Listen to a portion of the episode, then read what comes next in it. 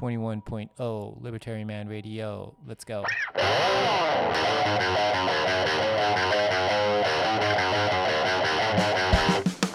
In the long run, we're all dead.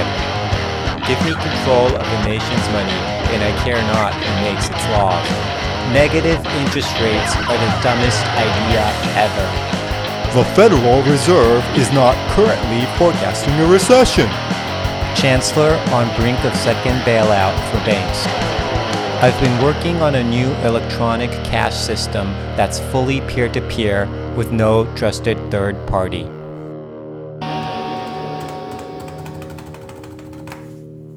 Good afternoon, Bitcoiners! 日曜日いかがお過ごしでしょうか Mm, I hope you're having a wonderful weekend. えー自分はさっきリバタリマンラジオスタジオについて、えー、Proof of Beans から Proof of Coffee してるところで、まあ、ちょっとやっとコーヒーも入れて、あリバタリマンライブ、ラジオライブ、ブラーキャストを始めようかなと今準備をこう着々と進めていたところなんですけど、あ皆さんはご機嫌いかがでしょうか ?Alright! 今日もリバタリマラジオライブ始めましょうか。そう、さ、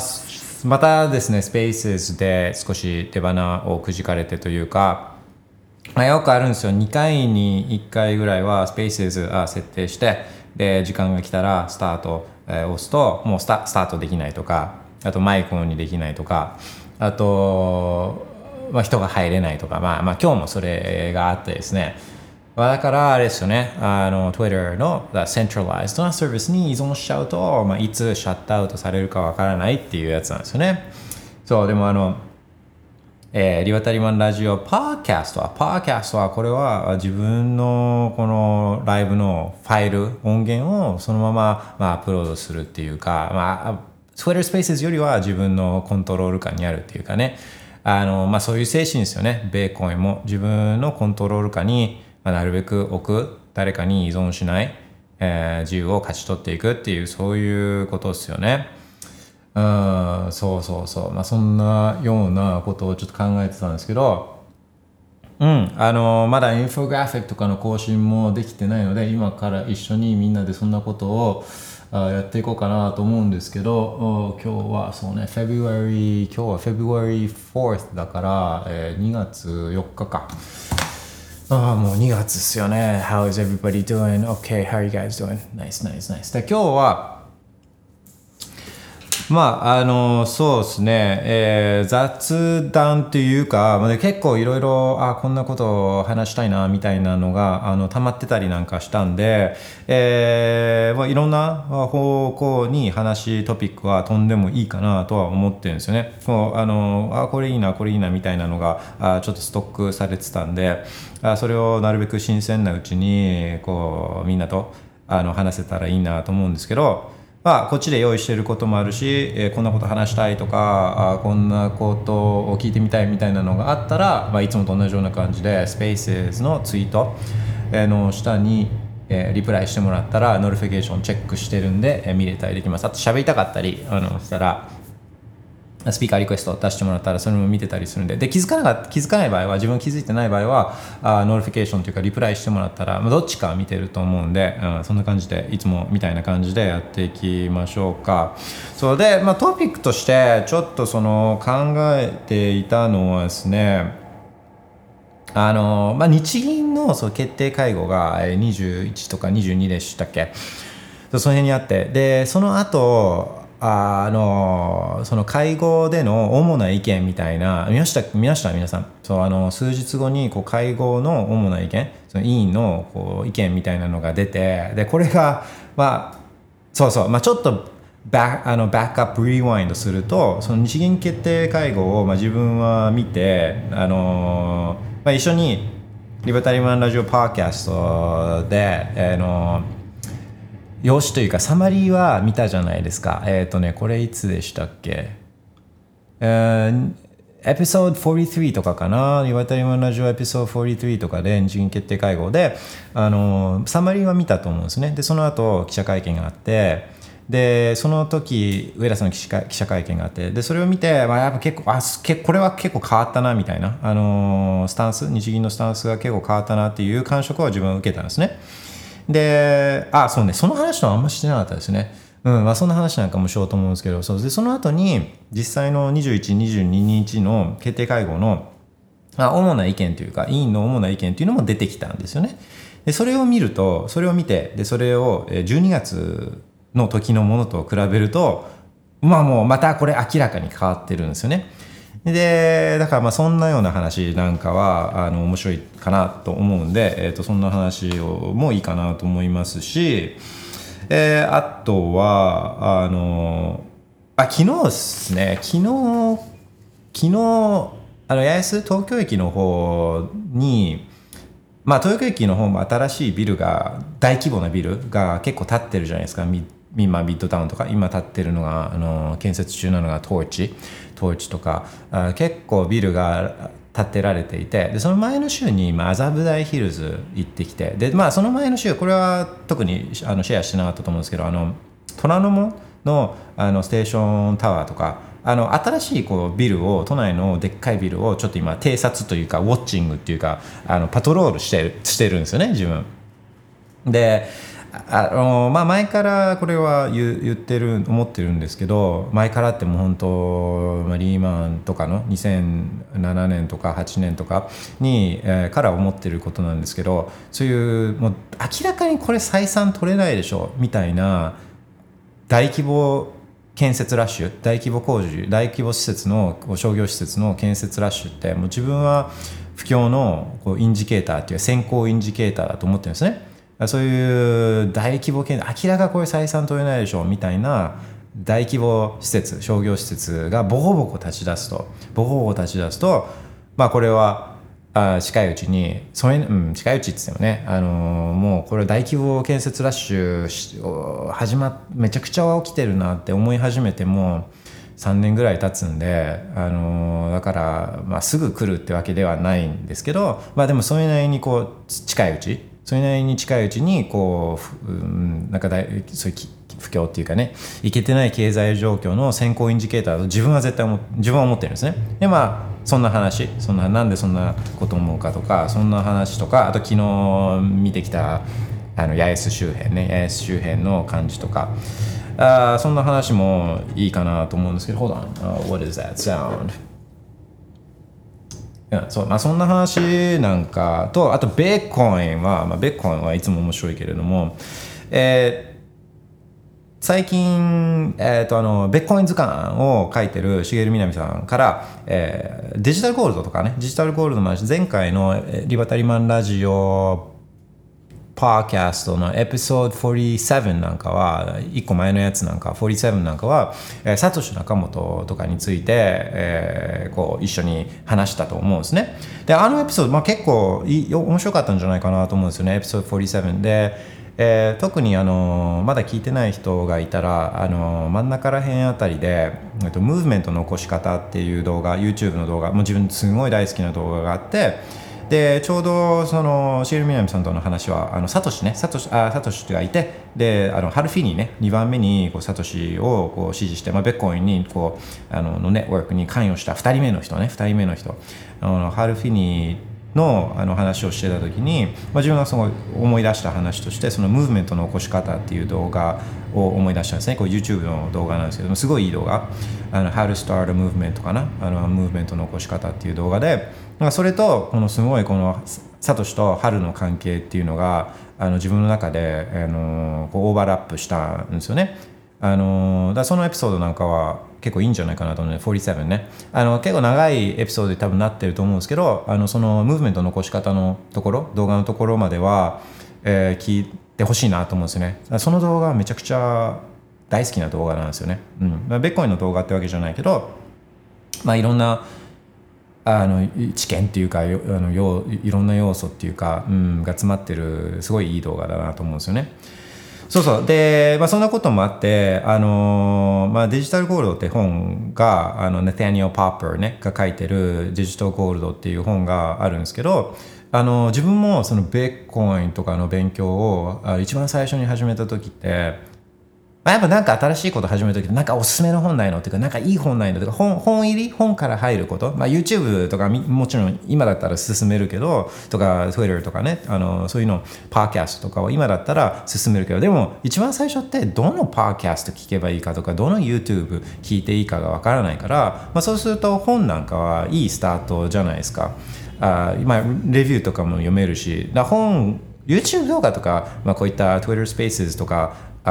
あ Twitter アカウントとかはまあパッと始められるからどういうやつがやってるか分かんないけど本ってあ書くのすごい大変だし、まあ、いろんな人がねチェックとかレビューしたりするか、まあ、ある程度ある程度、まあ、しかもみんなが支持してる本っていうかみんなが買って読んでる本とかだったらまあ、ある程度書いた人もプーフ・オブ・ワークしてるし周りの関係者もプーフ・オブ・ワークしてるしであるある程度こう多分ベースラインっていうかね最低限これはあの、まあ、みんなは有用だと思ってるんだろうから品質もある程度は保証されるでしょうみたいなそういうのは確かにありますよね本ってね本ってね。そうだから本を、まあ、自分もですね、うんと、一番最初の本はああ本とりあえずある本買いあそろうと思ってあの買いあさったんですよね。でその時にあの、まあ、多分、うん、一番最初に多分自分も本当初期の頃に読んだのってデジタルゴールドなんなんですよ。でもそれ以来読んでないからあのあ、まあ、いいいい本っていうか自分が最初の頃に読んだ本であることは覚えていてもあの中身全然覚えてなかったんであのもう一回読み始めてるんですよねデジタルゴールドっていうか他のベッコイの本もいっぱい読んだんで、うんとまあ、結構前になっちゃうんでまた読み返そうと思って。で今読めばまた違う印象とかだ人物とか出てくるじゃないですか。人物とか出てきてその時は誰だこいつみたいな感じだったけどあの長くこう米コンとかリサーチしてるとあのあこの人今こういうことやってるんだみたいな。その人のその後みたいなのも見れるからまあ、また違った発見はあるんじゃないかなと思うんですね。だから読み返していてであのデジタルゴールね。み,、まあ、みんなも結構好きだと思うんですけどあのデジタルゴールドあので、まあ、他の本とか他の本とかを読みながら読んでたりするんで、まあ、そんなにあの早く読めてるわけではないと思うんですけどうんね。あともう一つこれなんだっけな。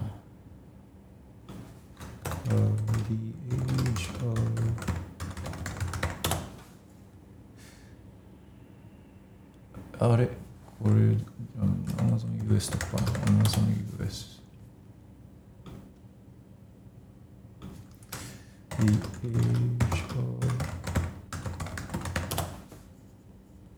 ああそうね。あとあれも読んだんですよね、uh, The Age of Cryptocurrency ね。これはまあああこれも記憶ないな。けどどっちかというとベーコンよりはブロックチェーンでこんなようなこととかあのあんなようなことできちゃうんですよみたいななんかそっち系の本だったかもしれないですけど The Age of Cryptocurrency でまあでもこれもその読んだ時にあクリプトカレンシーでこうまあだからそれとそのシェックコインその後の2017年とかのいろんなシェックコインが出てきてであこれってこういうあれだねみんな、うん、みたいなうんそうね。だからやっぱいろんなことをブロックチェーンでできるようになるとかっていうのが、まあ、怪しいっていうかきっとうまくいかないだろうなみたいなそういうあの印象はもうもうあったんですよね。結構さ早い方からね。あのこういう本読んでても。で、まあ、それは一言で片付けられて garbage in garbage out なんですよね。garbage in garbage out だいくらそのブロックチェーン、まあ、ブロックチェーンデータベースだから、まあ、改ざんが難しいっていうかね改ざんが難しいデータベースだからあの一回情報入れたらそれが改ざんしにくいっていうかねあのしたらすぐ分かるっていうのはこれはまあそうなんですけどもともと入れたデータが garbage ね、ジャンク、あの、フェイクニュース、あの品質の低いデータをもし入れてたら、まあまあまあ、だからゴミゴミデータを入れてたら、出てくるものも別に改ざんがそれが難しかったとしても、入れてるものがゴミだったら、出てくるものもゴミなんですよね。そう、だから結局、あの、何か、あのこうその入れてるデータ自体が、まあ、そもそも正しいとかっていうのを誰かが保証しなきゃいけないから、まあ、そこでトラストポイントができてだいたい今とやってること変わらないっていうことになるんだろうなっていうのはまあもうもう分かってたんですよね。もう初期の頃からね。だからいろいろこれブロックチェーンあれブロックチェーンとかっていうのはまあきっとうまくいかないんだろうなってって。でまあうまくあそれはそうそう。でそれはその時思っててでそれはもう何年も何年もそのあのヒューリスティックというかその指針もしこう取り扱ブロックチェーンとかで取り扱おうとしてるものがこれがデジタルじゃなくてこのリアルな世界にタッチポイントがあるものなんだとするときっとこれはうまくいかないだろうなっていう簡単な指針、まあ、それだけでこういろんなものをスクリーニングすればあきっとうまくいかないんだろうなっていうのはあの識別できるだろうなと思っていたら、まあ、やっぱそれはその通りであのなんかリアルな世界でタッチポイントがある資産をとそれをブロックチェーンで管理したところで結局そのリアルな世界で存在するこのアセットのこうカステリーとか管理とかあのそのそれを誰かに依存しなきゃいけないんで、うん、これはきっとうまくいかないだろうなみたいな思ってたんですよね。とかね。なんかそうそうそう。そんなんで The Age of Cryptocurrency ちょっと話飛んじゃいましたけどその、まあ、デジタルゴールド今読み返してるんで、えー、あそうだね。少しずつあこの辺のこの話は今だったらこんな感じになってるよね。みたいなそんな話もなんかすると面白いかなと思うんですね。まあそうそう。なので、まあ、話すトピックっていうのはもう 尽きないんです。尽きないですよね。うん、いうそうそっちはインフィニティだけどあのトピック話題は infinity だけど時間は有限だから、まあ、選んでいかなきゃいけないんですけど、えー、その選ぶその tips っていうかね選ぶ方向性を、まあ、ちょっとコメントとかリプライなんかで示してもらえるとっていうかヒントもらえるとこれありがたいなと思うんですけど早速 notification チェックします。OK サトル中川さん Good afternoon! 聞こえてます。マイクありがとうございます。マイクチェックありがとうございます。マイクチェックね助かります。え、ダーンさん、ダーンさん、リバタリマンさんは海外移住することは検討されてますか、えー、自分は資産がほとんどが、ほとんどはベーコンのため、ベーコンを少しずつ売りながら生活したいのですが、税制を考えたら海外移住もありかなと思ってます。まあね、あ、これはまあ結構いい話ですよね。だから、うん、これいいですね。ちょっとお題いただこうと思うんですけど、ちょっと待ってくださいね。えー、ポーさん、ベッコインが機能しなくなる場合、その一番の要因は何ですか、うん、これは簡単で、これは人なんです、人、人。で、まあ、ベッコインの設計自体は、まあ、これもほぼ完璧に近くてあの弱点みたいなものは、うん、とないないと言えるんです。もうこれ証明されてるからね。これはもう2000これはもう自分の意見とかじゃなくてだって2009年にできていて1月3日ね。1月3日から存在していてベッコイン自体はそんなに別に変わってないのにあのどどころかこのベッコインをハックすれば得られる資産っていうかねはめっちゃどんどん増えるばっかりじゃないですか。もう今やったらもう1兆ドルに近いね。ベッコインハックしたら1兆ドルまあまあ簡単に手に入るわけじゃないけどね。仮にベッコイン全部手に入れてもねそうするとベッコインがハックされたってことでベッコインの価格が暴落するから、まあ、だからみんなね別にベッコインを傷つけたくないですよね。あの結局自分が損するからね。だからそういうインセンティブの設計とか最高なんですけど、まあ、単純にベッコインってもう1 trillion dollar asset に近いんだから1兆ドルに近いんだからこれでなんかうまく少しずつ誰かのベッコイン取れるんだったらハックしてね少しずつバレない程度に取っていけるんだったらまあもう大金持ちじゃないですか。もう世界一多分金持ちになるから。でだからそういうインセンティブあるのにまだハックされてないとかまだ壊されたい。みんな壊したいんですよ。ベッコイン壊した人は別にベッコイン手に入れなくても、ベッコイン壊した人として、まあこれはもう世界中からリスペクトっていうか、あの人すげえって、ってなるわけじゃないか。なるわけじゃないですか。もうステータスも得られちゃうしね。みんな壊したい。まあ政府なんか壊したいしね、当然ね。政府なんかあんな面白いもの、ああ、お金するのは僕らだけよ。なのに、ああ、なんだあいつら、あんな最高なお金の形とかやったらみんなあっち行っちゃうじゃんとかって、まあみんな言ってるじゃないですか、ベッコインね。そう、だからもうとにかくみんなビットコイン壊したいんですよ。みんな壊したい、ハックしたりしたいけど、もう15年間ね。15年そこにあるのにビットコイン別に逃げも隠れもしないというかもうそこにあるし透明だし中のコードも分かってるしもう全てさらけ出してるもうマッパの状態なんですよね。ビットコインマッパの状態でもうそこにいるだけなのにうん、誰もビットコイン壊せないというかね、うん、だからビットコインの設計自体どころかどんどん強くなっていく、まあ、それも証明できるじゃないですか、まあ、ハッシュレートはどんどん増えてってるね。ハッシュレートってあの参加しているマイナーたちによるこのコンピューティングパワーね、まあ、ビットコインは、えー、マイあのそのコンピューターネットワークによってセキュリティ担保されていてそのセキュリティがどんどんどんどんどんどんどんどんどんどんどんどんどんどん強くなっていってるっていうか、まあ、止まること知らないね。だからその攻撃されるどころがもうどんどん強くなってってっちゃってるっていうのがこれがベッコインなんですよね。だからもうその設計自体はもう完璧に近いっていうことはもう証明されてるんですよね、うん、証明されてる。でだからそれがダメになるのってこんな、まあ、しかもそのセキュリティだけじゃなくてお金としての設計も今もう最もフェアで、まあ、もっと、まあ、お金、うんまあ、その差貧富の差とか不平等っていうのはそれはもう当然存在するね。この生まれた生まれつきあルックスがいいとか生まれつき身長が高いとか生まれつきちょっと脳の回転が速いとかあのいい家柄で生まれたとかいい国あの安全な国で生まれたとか、まあ、めちゃくちゃこういろいろ足速い遠くにボール投げられる大谷翔平ですよ。大谷翔平ね。じゃあイチローとかいやそれは他の人に比べたらあああの人いいなラッキーとかっていうのそれはそういう不平等は、まあ、あるあるけどそのそんな中でもそのお金をなるべく一番フェアな形ででしかも誰かがねコントロールできないっていうか誰か略奪できないっていうか、まあ、いつでも自由に使えるお金もっともだから優れたお金の形でもこうベッコインっていうのはこう、まあ、あるわけじゃないですか。でそれをねそれを人が望まないっていう選択、うん、自分自由にはなりたくないんだ。もう自分は常にシープ飼われる羊でいたいんだ。自由なんか荷が重いんだ。とかっつってね。12単語なんかとてもじゃないけど守れないんだ。っつって、うん、そう筋トレはめちゃくちゃ一生懸命してるしいてしてお前のことを守ってやるぜ。とかねかっこつけはするけど12単語も守れないんだ。ってね。みんな「12単語荷が重すぎるよ」っつって。自由なお金なんか荷が重すぎるよ。自分の人生に対して責任を持つなんて荷が重すぎるよ。っつってあのブラックロックさんお願いします。ベッフライヤーさんお願いしますとかっつってね。三井住友さんお願いしますとかっつって。もうあのお国さんお国さん政府さんあの自分のベーコンへこれも差し出すので管理してくださいとかっつってね。あの人がそれを望んでそういったお金自由なお金があるのに最も優れた自由な形自由なお金の形っていうのがあるのにそれを人が望まないっていう人って人ねあの人類が望まないってあの思っちゃうとそれはいくらねこの隙がないねベッコインねあの隙がないベッコインでもあまあダメになっちゃう可能性はある。一応ねあるんですよね、うん、だから人の選択とかね人の選択とかね。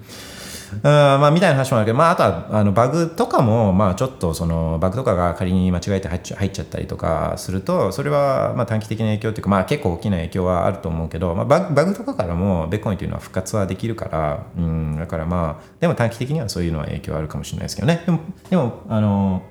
うんそうね。こう大きくベッコインが機能しなくなるっていうのはその設計とかっていうよりはあ人人の部分。うん、かなと思いますね。えー、ポーさん、温泉に来ましたが、2時間くらいしか入れませんでした。そうね、8時間。温泉最高っしょうわどこ行ったかとか、もしまあなんか聞きたいなっていうのはあるんですけどね。そうそうそう。これ温泉エピソードはいつだったかな温泉エピソードは、うーん、あれかな？気分どれだっけな？落ち込んだ時のエピソードですよね。落ち込んだ時のエピソード。落ち込んだ時落ちあこれか。あもしかしたらエピソード41かな。ベッコインノードの分散落ち込んだ時の対処法かな。あの温泉について話したの。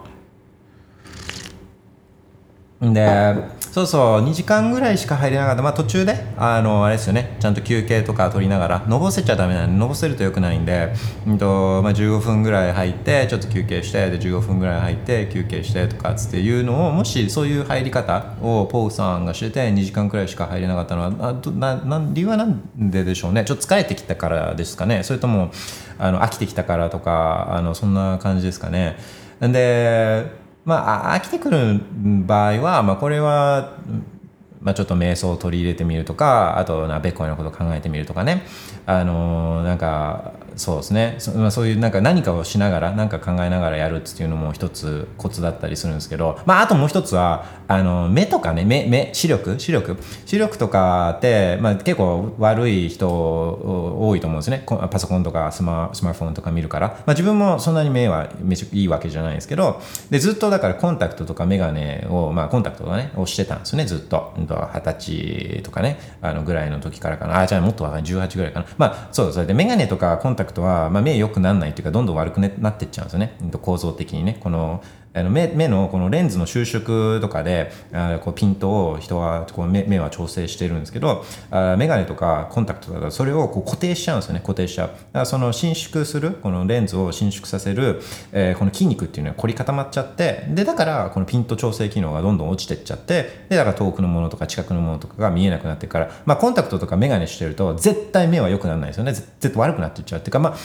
あの視力が悪くなるっていうのはこれはけめあの病気じゃなくて単純にその筋肉ピント調整機能が落ちていることなんで、まあ、それを良くしてあげれば違うそれを普段の状態に戻してあげれば目っていうのは良くなるはずなんですよね。まあ、っていうのをもっと早く教えてくれよって話なんですけどあのメガネ屋さんとかはメガネ売ることがあの商売なんで、まあ、そういうことは教えてくれないですよね。まあ、でもそういうのを知ってでちょっとその視力をあまあやっぱり視力良くなると人生変わるようなまあ景色が変わるんで、まあ、景色変わるからまあ人生も変わるじゃないですか。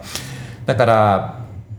名誉くしたいなっていうふうに思ってでこのアクティブフォーカスだったかな？アクティブフォーカスとかって、まあ、要はこうピント調整機能がちょっと落ちちゃってるんでそれを回復してあげたいからあ意識的にこう何か遠くのものとかねをこの見てピントを調整するようにあの頑張るんですよ。まあそういうピント調整の指示を出してる脳みそだから、まあ、脳に「おぼやけてるぞ視界ぼやけてるぞあのちゃんと目のピント調整をして、えー、綺麗に見させてくれよ」みたいなねそういうのを、まあ、すごい長いプロセスですよ。体の劣化した部分を回復させるっていうのはすごい時間がかかるからすぐにできることじゃないけどあのでも自分はもう眼鏡とかコンタクトね、まあ、運転する時とかあの夜とか特にするけれどもあのまあこの眼鏡とかコンタクトを全部取っ払った取っ払ってからどれぐらいですかね、まあ、多分34年ぐらいは経つけど最初はちょっと怖かったけども今は別に普通に生活できるようになってるから少しずつは良くなってると思うんですね。まあでもそうそういったアクティブフォーカスの練習をその温泉入りながらやるとかっていうのは、まあ、いいじいい時間の使い方かなとは思うんですね。例えばね例えばね。で、えっと、あのー、そうそう。えー、そういうことをやるとかでだけどもう疲れて2時間ぐらいしか入れなかったんだったらもしかしたら、まあ、初めてやってる時はまだ慣れてないっていうのがあるから、まあ、な慣れによ慣れるよに慣れるよ慣れるにつれて長い間入って入れられるようになるので、まあ、それはあのちょっと慣れっていうのはあると思うんですけどもしかしたらね暑い温度が暑いところに行ってんのかもしれないです。その温泉の温度が暑いところにね。それはね確かにきつい。暑いから。で、えー、とこれはコツがあってあのぬる湯に行くんですよ。ぬる湯。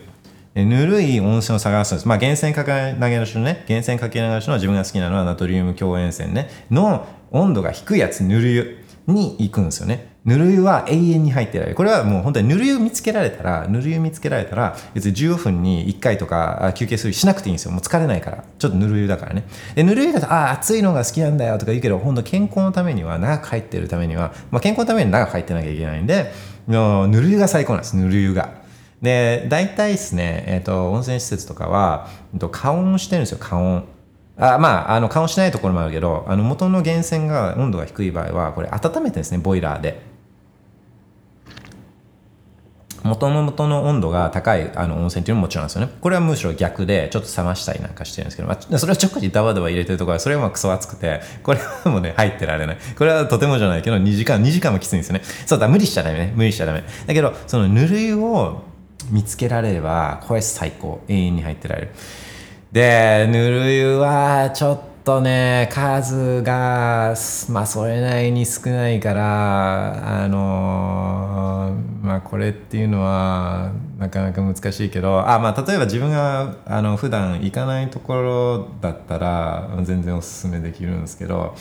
えー、っとねど忘れしちゃったな。ちょっと思い出したあこれね。あでも見ればわかる。自分が途中からもう温泉も何百何百っていうかもう本当に今だったら200近く多分行ってると思うんで、えー、忘れちゃうんですよね。行ったところがね。でだから途中からかこの書き始めてるんですけどそうそうそうそう OKOKOK えっとね ポーさんどこにいるかちょっとわかんないんですけどえっとね島根の島根の千原温泉ね。これ最高。千原温泉。島根の千原温泉ね。床からねブクブクブクブクこう出てくるやつでまあぬるいね。ぬるいからもう永遠に入ってられる千原温泉ね。あの島根のやつね。とか これ最高のがあってこれ最高。これこの間行ったやつでも最高。ここはもう絶対リピートするのが和歌山のこれはねぬる湯どころかねもう冷たい。もう今だったらもううひょーってなっちゃうぐらいもう多分もう冷たくて入ってられない。けどでも不思議とこれも入ってたらちょっと体温まってくるですけどまあまあまあ冷たいね。これねえっとね和歌山のああねえっとね和歌山のね花花山温泉だったかなちょっと待ってね。和歌山の。あれ？自分のリスト更新してないな。和歌山の。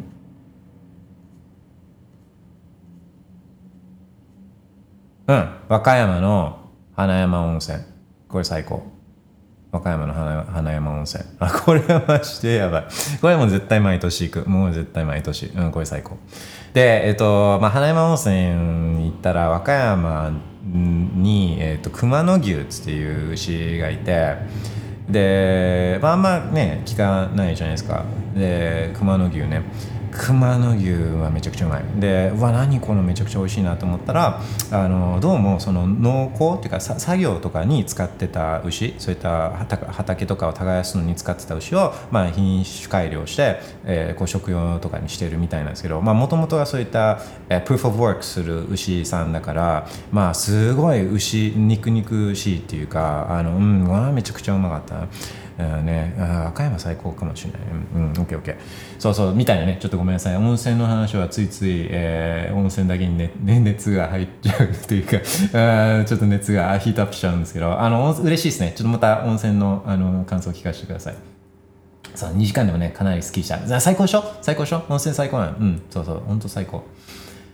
OK。えー、あ、でね、えっ、ー、と、8時間は、あごめんね、ま、またちょっと温泉のトピックから抜けられてないんですけど、うんと、8時間入る、でも一番最大のコツは、まあ、じゃあ、ぬる湯見つけるね。これマストだと思うけど、ぬる湯見つけるっていうのはそうなんだけど、あの、やっぱりね、これは、あの、この温泉施設っていうかね、こういうスーパー銭湯的な温泉、日帰り温泉よりも、いややっぱねその宿泊施設にかなり、まあ、僕は重要だと思うんですね。例えば温泉旅館大きい温泉旅館だと仮にそういうぬる湯とかがあっても部屋とあのお風呂が離れてるじゃないですか。なんかこう浴衣着てでなんか3階から1階に降りてとかっつって本館に行ってとかっつってね。で男子まで行ってとかっつって。すごい遠いから、まあ、ちょっと1回入ったらなんか行くのめんどくさいなってなっちゃうじゃないですか。だからこれはあの、ね、ちっちゃいねちっちゃい温泉施設っていうのが僕は結構必要条件なんじゃないかなと思うんですよね。もう部屋から2階建てとか1階建てとかでもう部屋からお風呂まで目と鼻の先みたいなね。ピュッていけちゃう。その部屋部屋からもうピュッていけちゃうような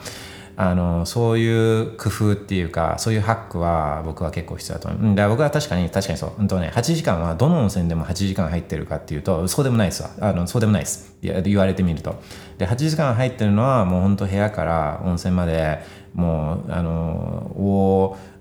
大股っていうかビッグストライズでビッグストライズでもう本当ゴーストライドぐらいでパンパンパンパンっつってこう行けちゃうような、まあ、そういう温泉施設ですね確かに8時間入ってるのはね。That's a good point. あんまりそれは考えてなかったけど、あのその施設も結構大事ですね。そのどういうどういうレイアウトになってるかね。うん、OK。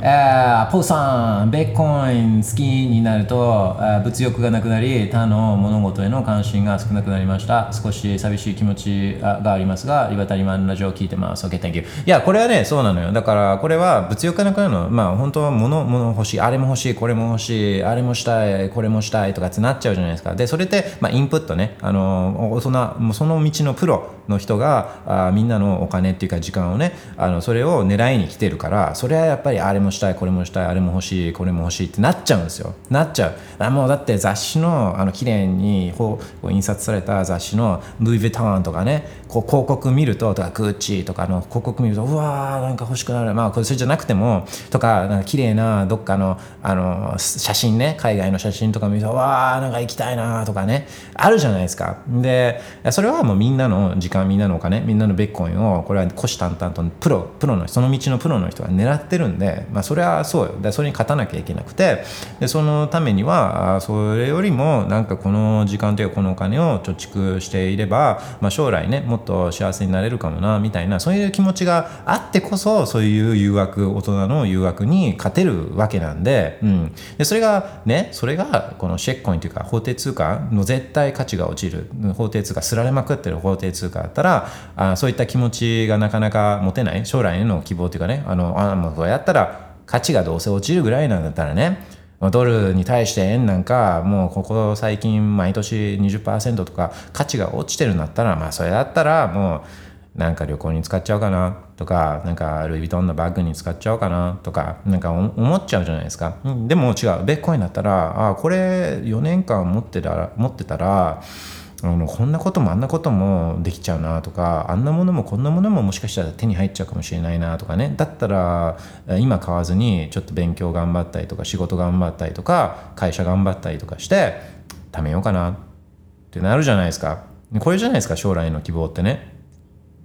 将来このお金がこの自分の時間を犠牲にして得たお金が価値が下がっちゃうからもう今使っちゃう。別に欲しくないけど。とかってこれのどこが将来への希望なのかなって思うんですよね。将来の希望は違いますよ。やっぱ将来の希望は今よりもきっとみんなが幸せっていうかね。今よりもきっと未来は明るいとかそういうことじゃないですか、うん、だからこれはもうその通りだと思う。物事への関心ね、まあ、物事への関心っていうよりもあの他に多分関心事が本当に自分が興味あることとか好きなことに向いてるんじゃないかなって思うんですよポーさん。だから今までこのああれもこれもとかっつってこう注意散漫になっててねいっぱいインプットがあるからわーっつってなってたのがだ何が大事なのか自分にとって何が幸せなのか自分にとって何が大事なのか自分本当に何を目指してるのかどこ目指してるのかっていうのがちょっと分かんなかった。だからもうあれ手当たり次第あれもこれもってやってたのがうんなんかこれうんいらない。これいらない。これいらない。これいらない。とかってなってったら残るはずなんですよ。自分が一番関心があることっていうかね。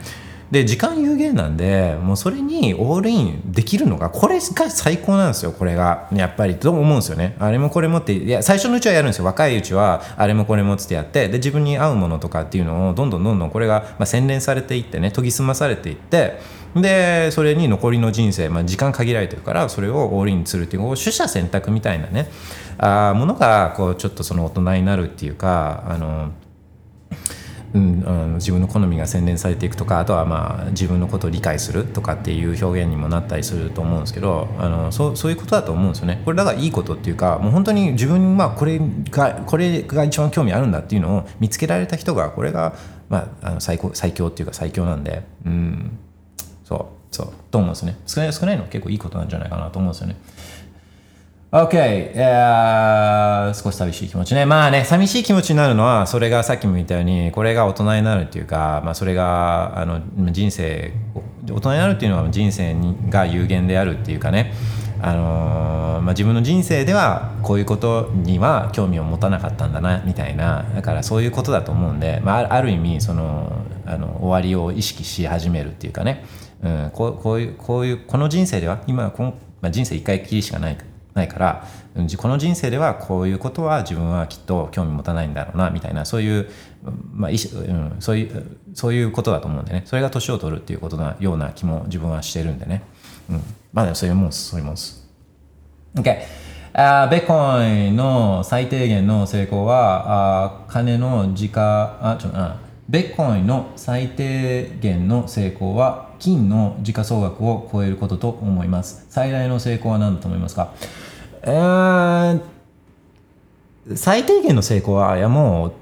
とっくに超えてると思うんですね。金は別に超えることがあの最低限の成功だとは思ってなくて。だってベッコインってああちょっとあのインフォグラフィックの更新をおろそかにしてたからちょっと待ってくださいね。えー、っとベッコインプライス on this day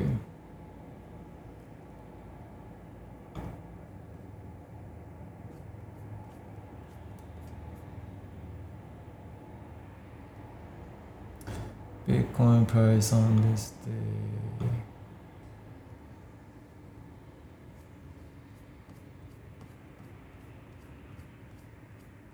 Bitcoin price on this day.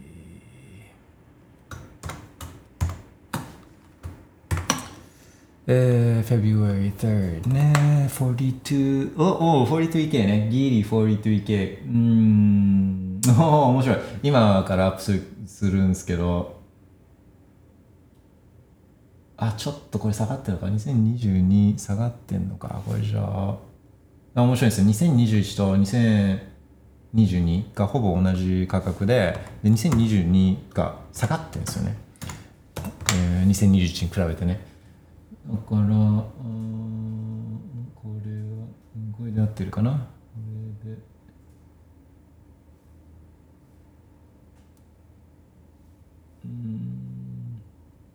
うん、これで合ってるな。February 3rd の Bitcoin price on this day。えー、で、これを Spaces のツイートの下にぶら下げようかな。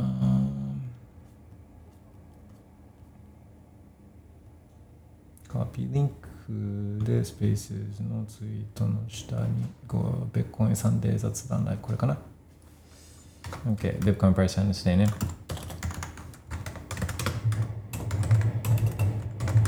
イスなんですね。on this day あこれ見るとその2021と2022で2000もうほぼ価格が同じ 37K ぐらいでまあ本当これ見ると今 43K ってその February 3rd 2月3日の価格としてはもう all time high ね all time high を2024年突っ走ってるっていうのがもう一目瞭然っていうかねうーんねまあ長期的にアップオンリーっていうのは、まあ、これを見ても分かると思うんですよね。OK でこれがそうでしょ？でさっきの話で言うとああれも一応ちょっと更新しておきましょうか。あの Having Countdown ね。Having Countdown もうちょっと見ておきましょう。多分70あと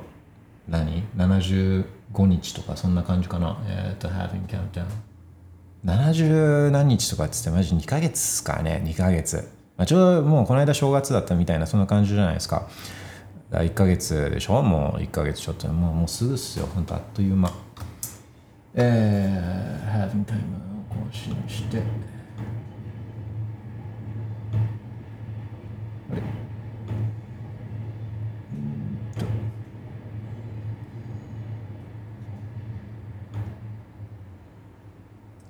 Having Time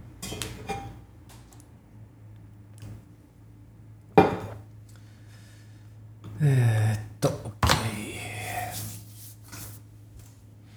新されてる間にノーティフィケーションをチェックして、えー、ポーさん、ちょっと待ってね、えーゆきさん、熱湯もいい。そうね、そうね。えーボイラーの熱と地熱は感じ方も違う。うん、全然違う。これはもう全然違う。だうん、やっぱそれは違いますよね。だって、まあ、ボイラーってね、一回お湯をこう組み上げたお湯をこの、まあ、そういった、ね、ボイラーに入れてブーッつって温めて、まあ、それ流し込んできてその間にやっぱ熱のと当然ですけどあのそれってナチュラルの状態っていうかねその元々のこのあの地底にあったあの水水っていうか温泉とのあのこのなんていうんですか、えーまあ温めてるわけだから変わってるはずなんですよね変わるはずなんですよ。変化している。でそれが悪いってわけじゃないけどそれは元の状態とは違ってるからっていう意味で、うん、それはやっぱ違うと思うんですよね。いい悪いかは別にしてね。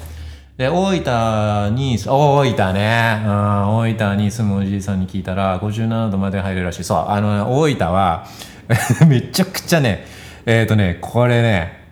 あのまあ大分も自分は結構行ってるんですけど大分あのねえっ、とねえー、とねそう。めちゃくちゃ暑いところがあの大分じゃなかったですが島根にあってねところね薬師湯っていうでそのその向かいにねえっ、とと東寺湯だったかな。めちゃくちゃ暑くてそのそれは、えー自分みたいなあのアウトサイダーじゃなくてねあのその地元のおじさんたちももう本当にちょびっとしか入ってないようなねまあまああるある。それあるある。で、えー大分に住むおじいさんに聞いたら57度まで入れる。あいくらだったっけな薬師湯な。自宅のあ油温と油温を上げて修行するが46度が限度です、まあ、46も暑いですけどね。46も暑いけど。そうまあ、まあ、暑いのねもちろんあのいいいいしそういうそういう温泉ね。あのもちろんイオンあのイオ系ですかね。あのとかは暑かったりするし、うん、あのそれももちろんいいんですよね。だから自分はちょっとぬるい方が、まあ、自分の体には合ってるか自分の入り方ね。入り方には合ってるかなっていう感じで暑いのもね、うん、最高ですよね。OK えっ、ー、とちょっと待ってね。ちょっと待ってね。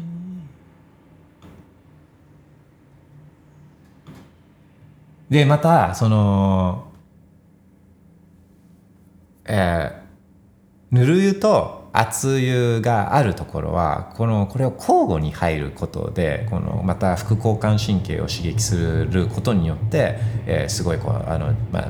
神経の自律神経とかのバランスが良くなったりとかそういう入り方もあるんでこれもいいんですよねああ来た OK having timer. Having timer は、なんと、これはラッキー77のあと77日。あー、近づいてきてる。77 days。これも貼っとくか。これも貼っとくか。あ、ビッコインタイム。having までね、having まで、あと77日。おー、来てる来てる。デブジュリーね。えっと、having time.。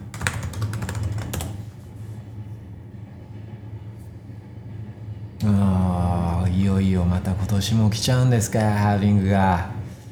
えー、これねこれをコピーして。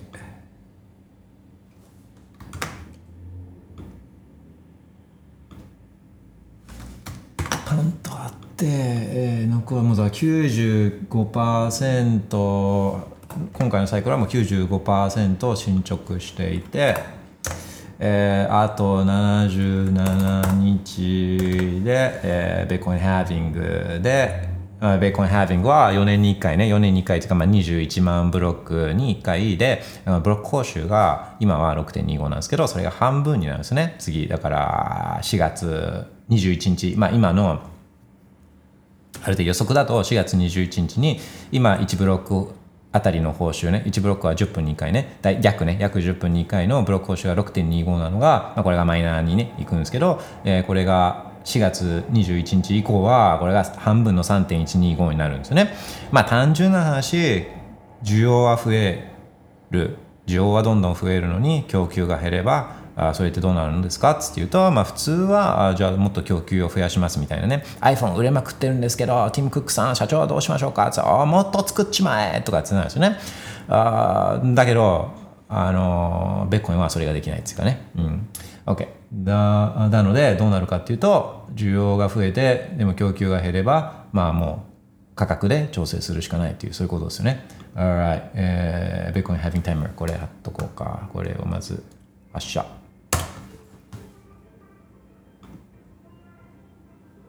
これ発射してこれをまたスペースズにツイートに。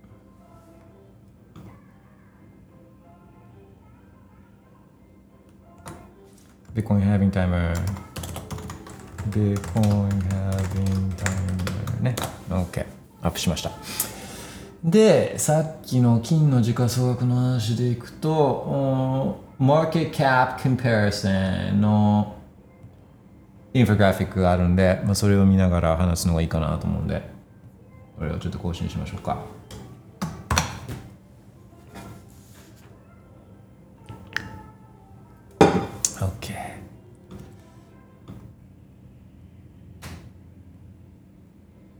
77日っすよ、77日。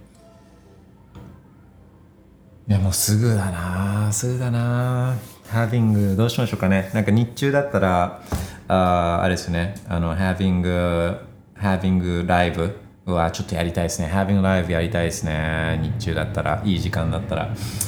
うんライブブローキャストハービングを一緒に迎えたいですね。うん。またねこれそのハービングブロック約10分2回だけど、まあ、もちろん1時間とか遅れることもあれば立て続けにもう秒でポンポンっつってくる場合もあるしで大体待ってる時はもう得てしてね得てしてあるあるですけどこの なかなかブロックが来なかったりとかしてねあそうそうあるあるんですよね待ってるとね。待ってるとなかなか次のブロック来ないとかあの、まあ、みんなでこうそう見てたらいきなりポンポンってきちゃってあれ？なんかいまいちドラマに欠けたなみたいなまあもうベッコイン。そういうのは気にしないんでね。ベッコイン。全然そんなことは気にしてくれないんで。でもなんとなく毎回ドラマがいろいろあるから、まあ、例えばねあのブロック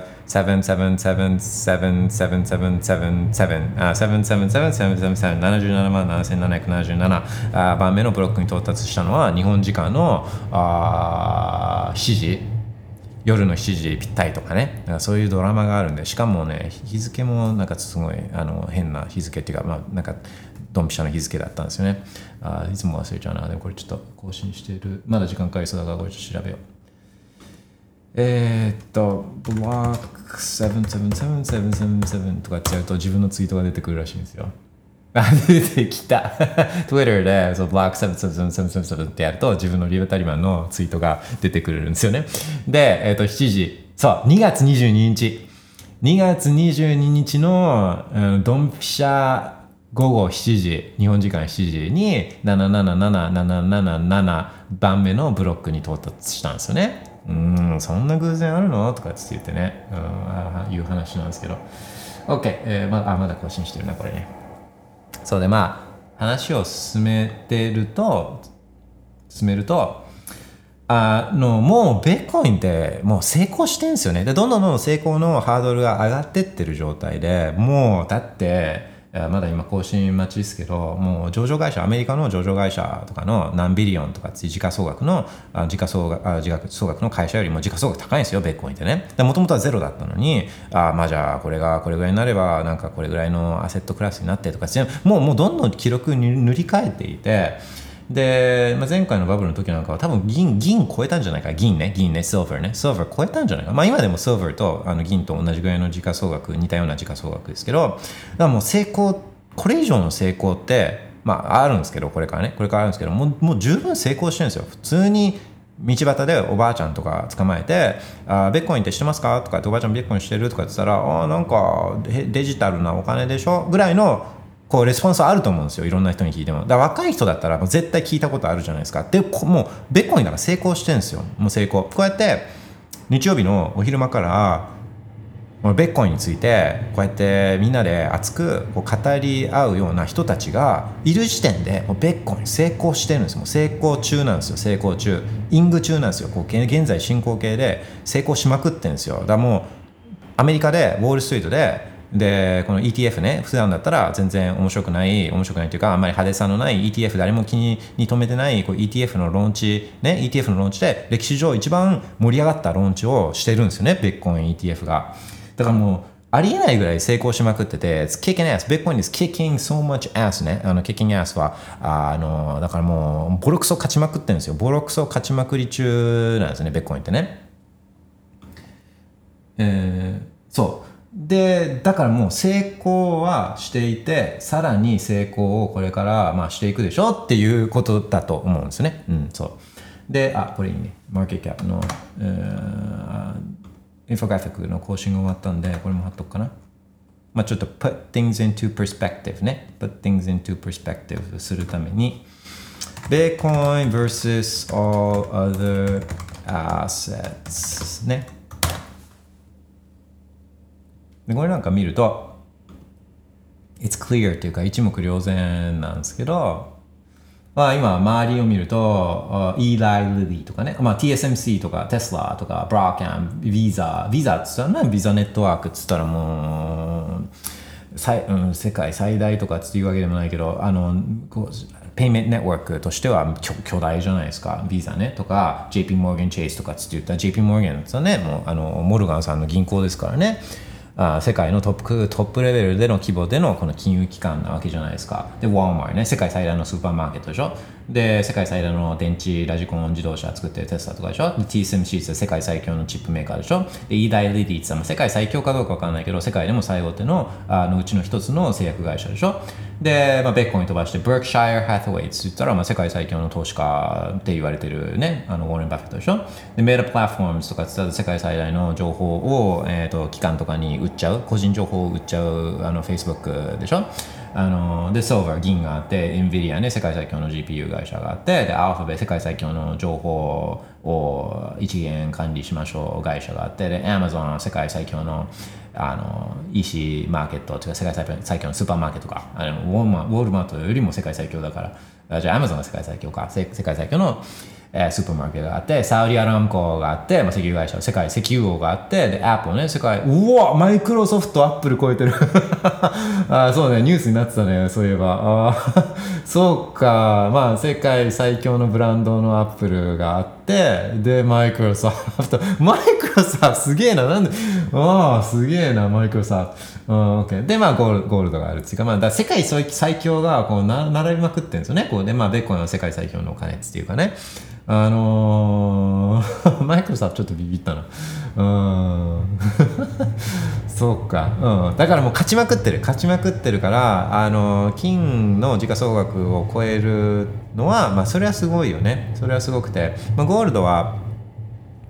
えー、ベッコインが登場する前の、まあ、最最強最高のお金の形だからね。今まで何千年っていう人類がね見つけた最最善のお金の形ではあった。最善のお金の形ってこれだけすげえっていうことですよね、うん。まあ、ゴールドはちょっとまあ今までありがとうございましたみたいな感じですけどそれでもなおこういうこういう時価時価総額っていうかねこういう感じになるからグラフにすると。だからすごいんですよね。やっぱお金お金ってだからすごいんですよね。うん、だからよくシェコインのこのマーケットでとかつってだから時価総額こういうふうになるけどとかって言うけどとかあのいやいやお金ほどのマーケットはないんだよっつっていう話ですよね。お金を良くすれば世の中絶対良くなるじゃないですか。今よりは良くなってでしかもそういったいやいや自分らはそういうリターンを求めてるからとかっていう人たちもいやちょっとお金っていう最大のマーケットを軽視しすぎじゃありませんかっつっていう、まあ、話でもあるんですよねベコはね。ああ、マイクロソフトビビったなああー。オッケーオッケー。えー、っと。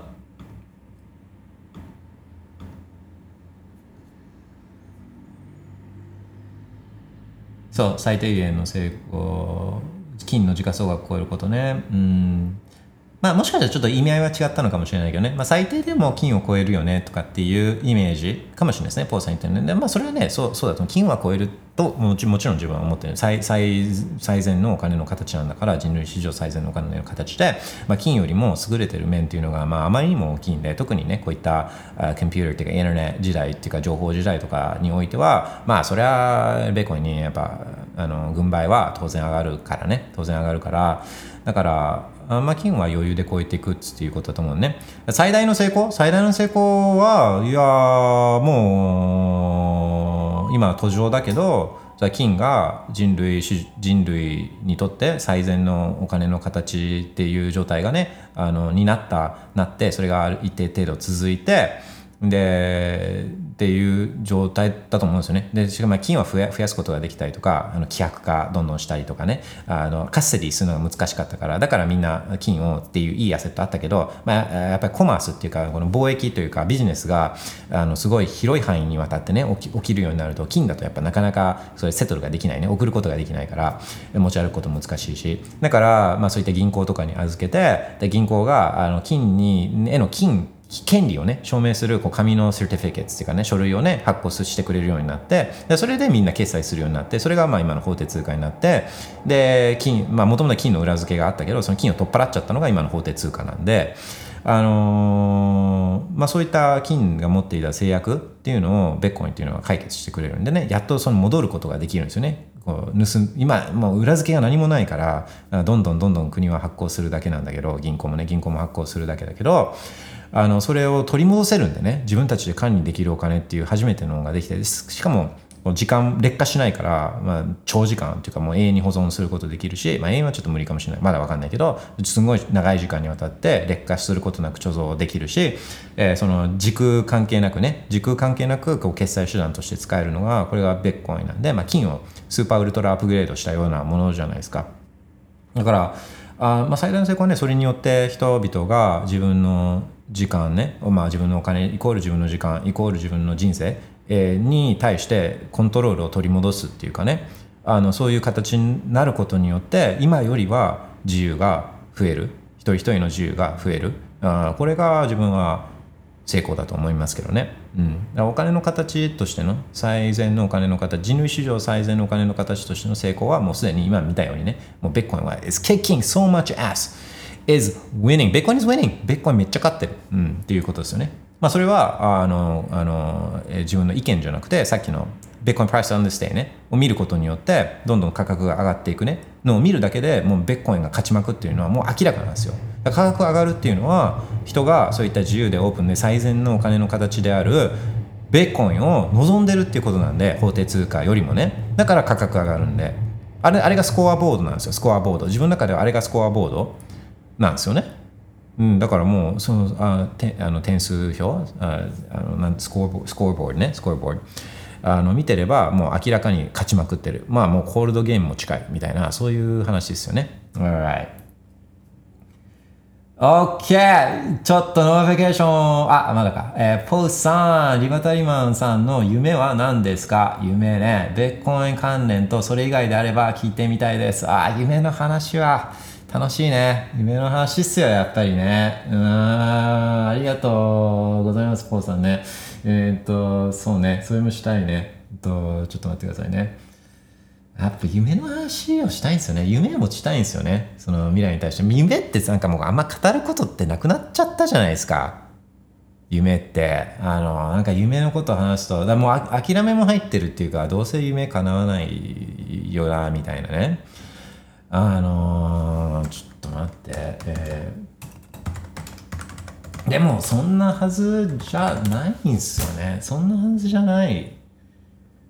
うーん。で、あ、でも出てこないな。OK。ちょっと待ってくださいね。えっと、まだ、あの、さえもらってた、あの、 notification っていうか、あの、質問に答えてられてないのがいくつかあるんで、それにちょっと戻りたいと思うので、あの、あれですね、えっと、海外移住。海外移住の質問をダーンさんからもらってたと思うんで、これにちょっと戻りたいと思うんで、あ、ダーンさんもいないかな、ごめんなさいね。えっ、と、まあ、もし途中でドロップあのしなきゃいけないスペース退出しなきゃいけないとかってなってもこの録音はリバタリマンラジオパーキャストで、え出してるんで、まあ、そこで、えー、聞くこともできるんであの、まあ、ちょっとダンさんの質問にも行きたいと思うのでちょっとお待ちくださいねで、まあ、リバタリマンラジオっていうことでちょっとなんかラジオ？ラジオをテーマにしてる曲は、まあ、たくさんあるけどたくさんあるけど、まあ、なんかこれなんかがあラジオっつったらあこれあそういえばこんな曲あったなっていうのを思い出した曲があるんでそれをちょっとかけます。あの1分後1分後に戻ってきます。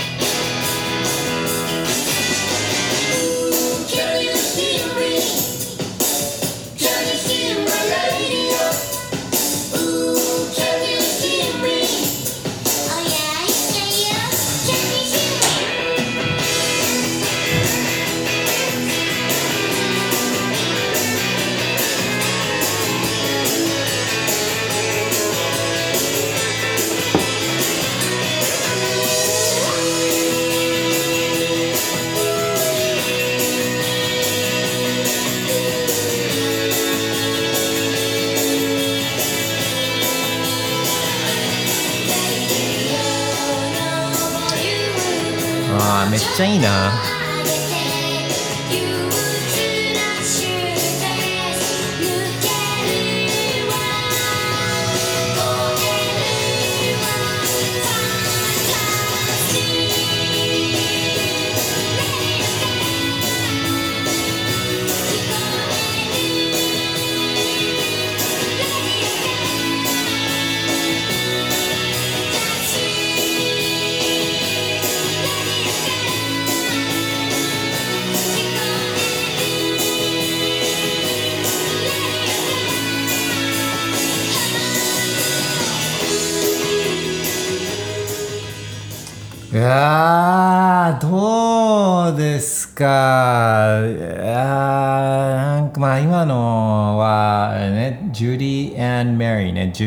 マリー・ジュディ・マリーの「Radio」っていう曲なんですけどまあ、自分は、まあ、ジュリーマリーそんなに別に好きとかなんかあの、まあ、ガールズバンドみたいなのってあんまり自分のこうさ興味あの自分にはあんま刺さらないかったからそんなに好きとかっていうわけじゃなかったんですけどなんかもう今聞くとなんかめちゃくちゃいいなって思うんですよね。うん、でまああのそうそんなにだから別に詳しいわけじゃないんですけどこれなんか1994年とかのあのあもうちょっと95年とかのアルバムなんですよね。でこれベッコンアルバムに入ってるんですよ。えっ、とね、えー、ベッコンアルバムっていうかえっ、とね、えー、なんだっけな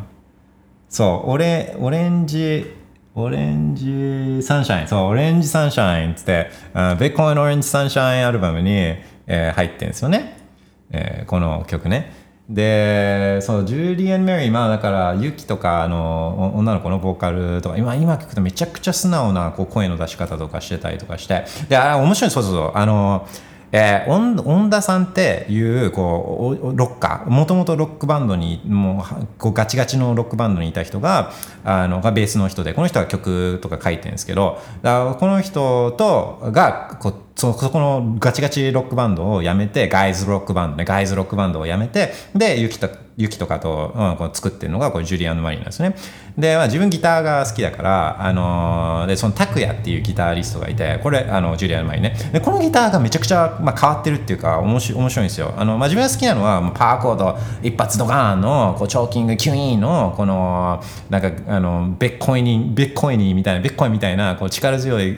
ギターが自分は好きなんですけど拓也はそういう路線じゃなくてこうねこうチャラあなんつうかねカッティング系っていうかこうキラキラしたよねジャリジャリしたようなそういうあのギターで特徴があるんですよね拓也のギターまあそれがだからこうジュリア・マリーの曲ともなんかすごいマッチしててなんかそうめちゃくちゃ今聴いていいなと思ったんですよね。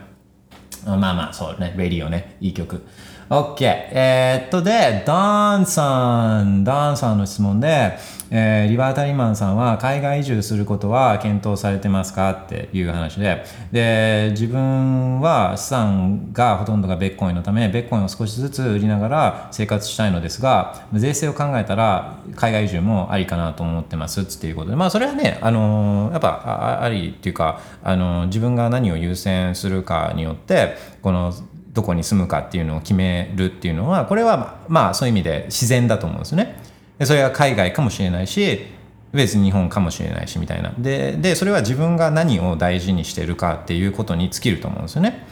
で自分は自分ってリバタリマンは何を大事にしてるかっていうと、まあ、自分の好きなものっていうのは、えー、温泉だったりうなぎだったり、えー、ラーメンだったりお寿司だったりビールだったりあのウイスキーだったり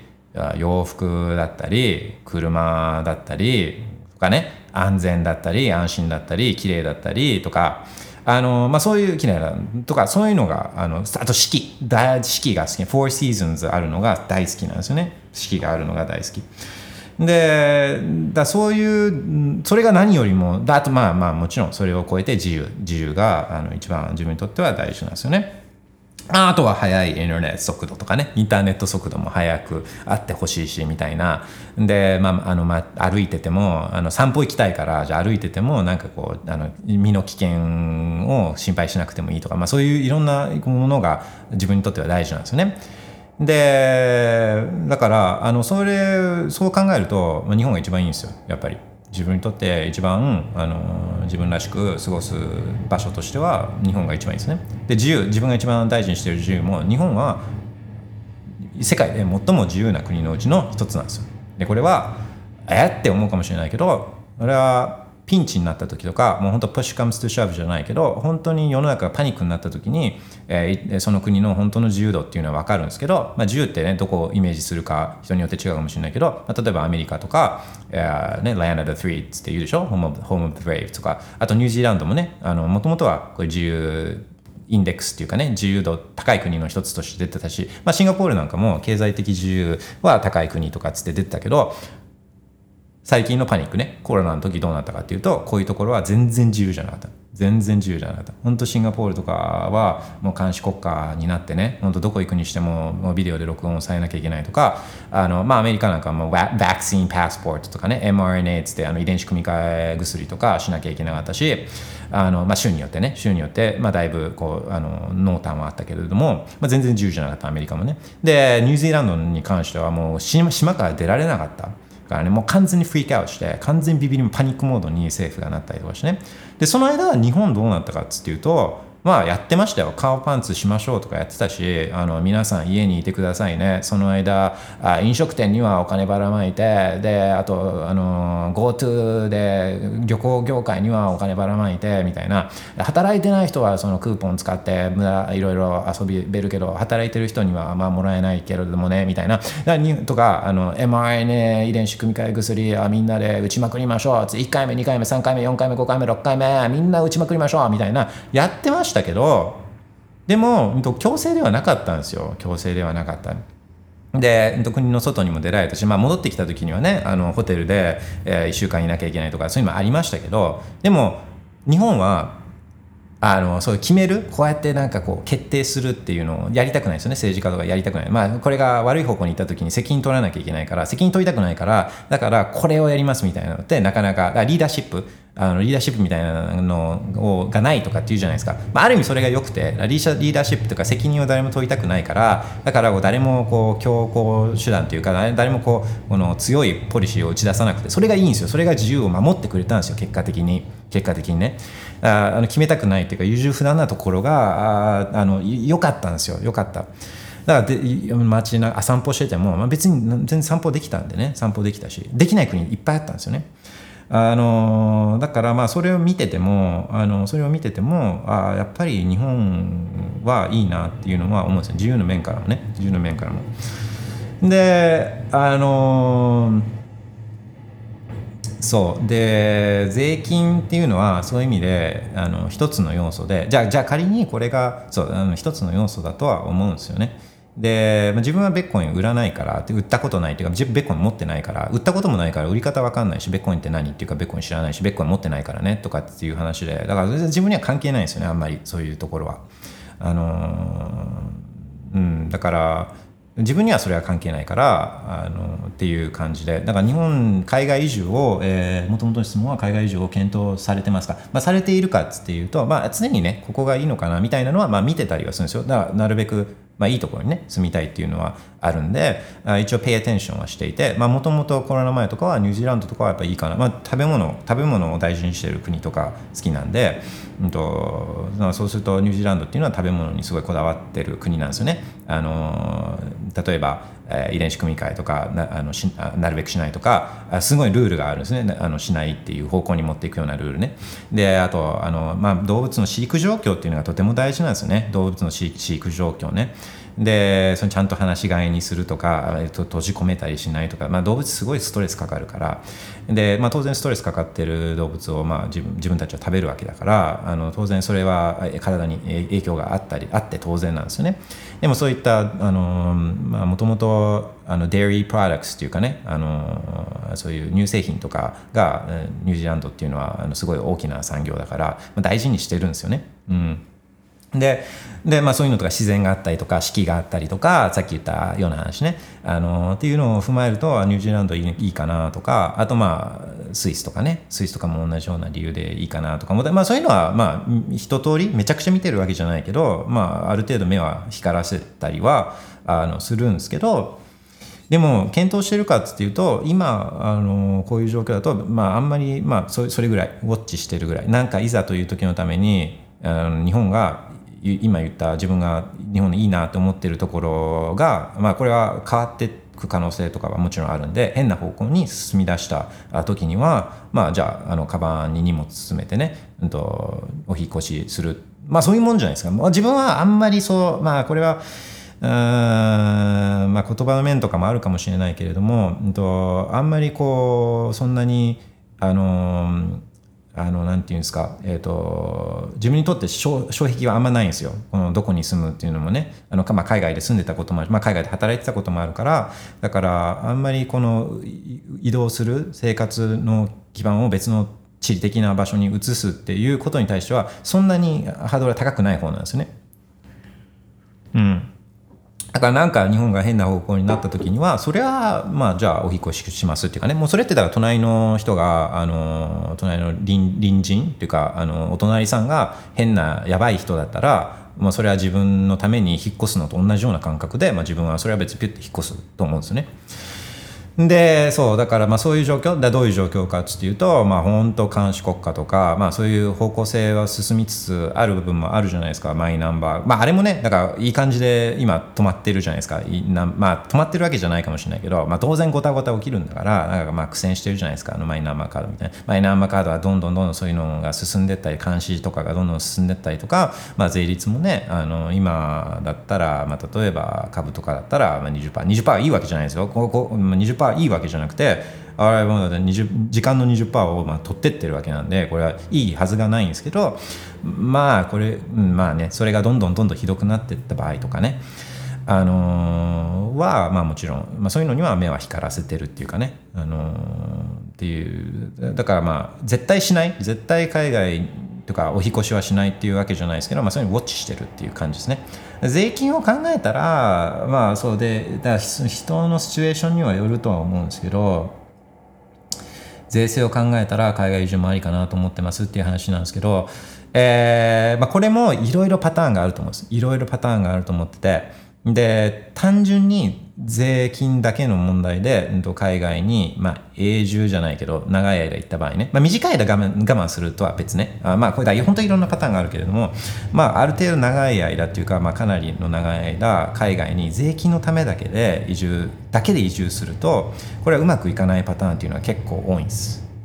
うん、だからそれはあのちょっと試した方がいい。一回行ってみて。例えばまあ税金で考えるとあのそういうドゥバイとかねシンガポールとか香港とかあの、まあ、そういう、まあ、タイランタイとかマレーシアとかあのそういうところ、まあ、スイススイスとかね、えーまあ、選択肢があ、まあそうですね、選べるそうまあ、金額にもよるんですね、まあ、そのめちゃくちゃすごかったら、まあ、それは好きな場所を選べてた例えばスイスとかあのは、まあ、多分日本が好きだったらスイスもある程度、まあ、かなり快適だとは思うんですよね。だからそれは選択肢はあるから、まあ、それだったらもうお好きにっていう感じだと思うんですよね。でだけどそうじゃなくてまあそれはちょっと難しいけどまあでも、うんと、それなりの金額でで、まあ、ちょっと場所的には妥協にはなるけどとかっていうのでこう選んじゃうとこれは辛いパターンっていうのはあのそれが苦しいパターンっていうのも結構あるんですよねやっぱ合わないっていうのはね。うんだからまあ本当人によるっていうケースバイケースですね。ケースバイケースね、まあ、難しいですよね。だそういう意味で本当うんうん、本当ケースバイケース。何とも言えないけど、まあ、あのある程度真剣に考えてるんだったらやっ一度行ってみるっていうのはマストだと思うんですよね。一度生活をちょっとしてみる、まあ、1ヶ月とかでもいいからあちょっとその考えてるところに行ってみてあの過ごしてみるっていうのはいいと思うんですよね。うん。そうね。でも自分はもううなぎと食えなくなって温泉行けなくなってでビール好きって言ったじゃないですか。でウイスキー好きって言ってこれもかな日本のが好きっていうわけじゃないんですけど集まるんですよ日本には。すごいセレクションが良くて。で例えば服とかもあの、まあ、よくまあ、かあのその日本にそういう服とかもあそういうのもファッション系のアイテムとかも集まるんですよいいやつが。あの多分それは日本のこのバブルの時に、えー、できたそういったあのこうなんていうんですかロジスティックスのセットアップが多分今も生きてるんだと思うんですよね。日本がこう高いものを買いまくったから、まあ、今だったらねそう中国とか買ってるかもしれないけどそういったバブルの時日本が強かった時に、まあ、日本が世界中のブランド品とかをこう買ったからそういうロジスティックスが残ってるんだと思うんですよ。で当時の人たちも日本がいっぱい買ってたっていうのは、まあ、だシステムが出来上がってると思うんですね。本当にいいものが集まってきてそれって例えばマンハッタンのあのバーニーズニューヨーク、バーニーズニューヨークっても多分アメリカ潰れちゃってると思うんですよね。破産かなんかしてると思うんですけど、まあ、まあそういうバーニーズニューヨークっておしゃれなイメージあるじゃないですか。あのーえ、っとニューヨークの、まあ、高級デパートとかいくつか、まあ、ありますけど、あの、まあ、おしゃれなイメージあると思うんですけど日本のやつの方セレクションの方が全然センスいいんですよ。まあ本当にニッチなところに行けばあのこのアイテムが手に入らないとかこのアイテムは海外じゃ手に入らないとかまあなんか深いレベルでのおしゃれって言ったらなんかもしかしたらなんかあるショップはあの海外の方がおしゃれとかっていうのはまあまああるとは思うんですよあるとは思うけど普通にこうなんか総合総合力総合力で言うと日本のおしゃれに勝つのは、まあ、結構難しいっていうかかなりレベル高いんですよね。でそのセレクションとかもあもう本当ね日本はあの日本自体がもう最高のデパートみたいななんかセレクションショップじゃないけどあの、まあ、そういうものなんですよねでなんかでビールにしても世界中のビールが日本で日本に集まってたりとか、まあ、自国のビールもね日本のビールも悪か悪くなかったりするしまあとにかくね日本にあ日本に勝つのは難しい自分はね自分はっていう話、うん、人によるっていうことなんですけど Alright, thank you えー、っと、R8 さんはこれは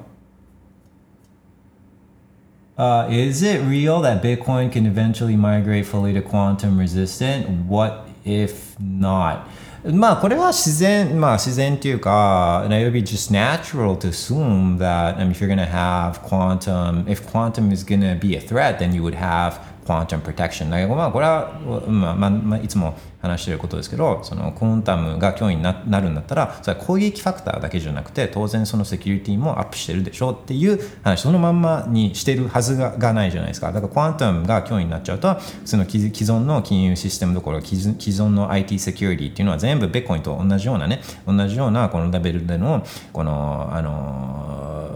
まあ、あのセキュセキュリティなんでだからそうすると他のも全部アウトなんで、他のが全部指加えて待ってるわけないじゃないですか。うんもうハックしてください。コンタムでハックしてくださいって、そのままなんかやってるわけないじゃないですか。だからまあそれは当然、あの体制作るっていうか、まあ、その防御に回るっていうか、まあ、それは当然だと思うんですよね。Alright, thank you, alright, son. えー、っと、そうそうそうそう。で、えー、っ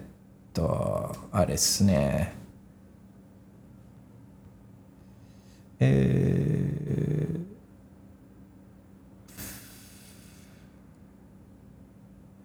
ファウンテの方でも質問をいただいていたと思うんで、そちらを紹介したいなと思うんですけれども、あ、そうね、質問じゃなくて、あのコメントをもらっていて、うんと、マスヨさん、早速、ベッコイン ETF につき取り上げていただきありがとうございました。行動のやり方、勉強になります。ということで、そうそうそう、マスヨさんからもらった情報に基づき、この間、ベーコン ETF を日本で取り扱ってもらうためには、まあどういうアクションが取れるかっていうようなエピソードをやったんですよね。で、これが、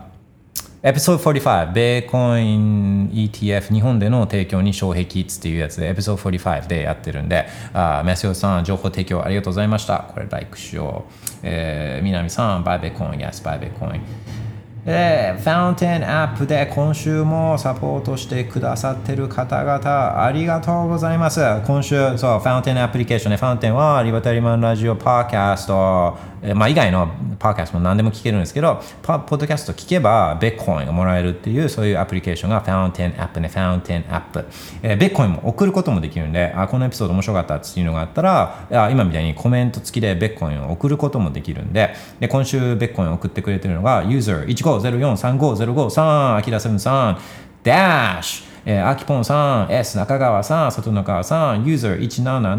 177699133、タカさん、えー、アット南さん、しげみなみさん、OB3 さん、で、マスヨさん、ジヒョウさん、フューチャーソーさん、Thank you so much. Thank you very much. Okay, Fountain App ね、Fountain App.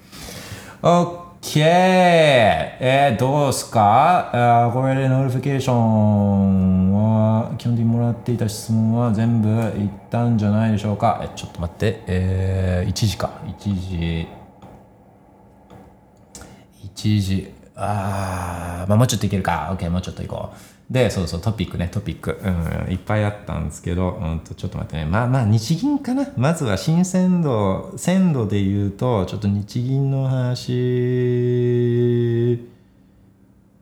をしましょうか。ね日銀の話をちょっとしよう。で日銀ね日銀のねバランスシートもうこの間アップされてたんでこれもちょっと更新しましょうか。えっとロボットさんに日銀バランスシート取りに行ってもらってちょっと待って。ねまあ、その間ね何か質問コメントあったらあ notification を見てるんでエッチにお願いしますアップデートはしないアップデートはしないで、クワントム、最近よく聞くじゃないですか。クワントム、流行りの言葉ね。で、でまあ、いくつか、いや、あるんですよ。2022年の、えっと、物理、ノーベル賞、物理学、ノーベル物理学賞の、あが、えっと、ベル、ベル、えー、Bell Theorem の、えっと、Inconsistencies with the Bell Theorems っていう、えっと、ベベルの理論の、えー、なんだっけ、だから Inconsistency だから、